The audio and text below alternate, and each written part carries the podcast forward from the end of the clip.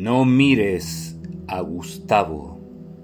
22 de junio de 2011, Bernardita G. H.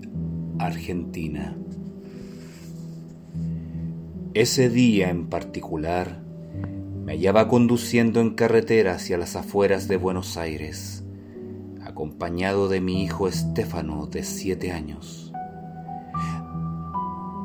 Había conseguido un arriendo por tres meses mientras nos estabilizábamos, todo debido a que mi matrimonio desde sus inicios había ido de mal en peor, lo cual me llevó a tomar la decisión de marchar junto a mi hijo donde nadie nos encontrara, hecho que más tarde lamentaría por el resto de mi vida. La lluvia y los semáforos intermitentes no fueron los mejores aliados ese día, lo que nuestro viaje demoró más de lo presupuestado. Mi hijo Estefano me acompañaba dormido los asientos de atrás y yo escuchaba algo de música añeja.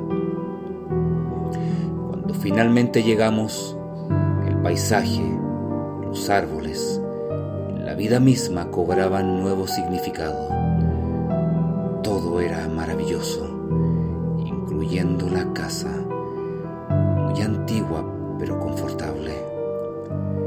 No fue sino a caer la noche cuando todo cambió. Mi hijo se metió junto a mi cama llorando y quejándose de unos extraños ruidos en su cuarto. Yo intenté explicarle que aquello podría deberse a lo antigua que era la casa, pero él insistió en dije que iría a ver de qué se trataba, Estefano me abrazó la espalda, asustado, rogándome a que no fuera. Al ver su rostro de aflicción, me detuve unos instantes para calmarlo, hasta que finalmente le dije que todo andaría bien, a lo cual me respondió entre tartamudeos.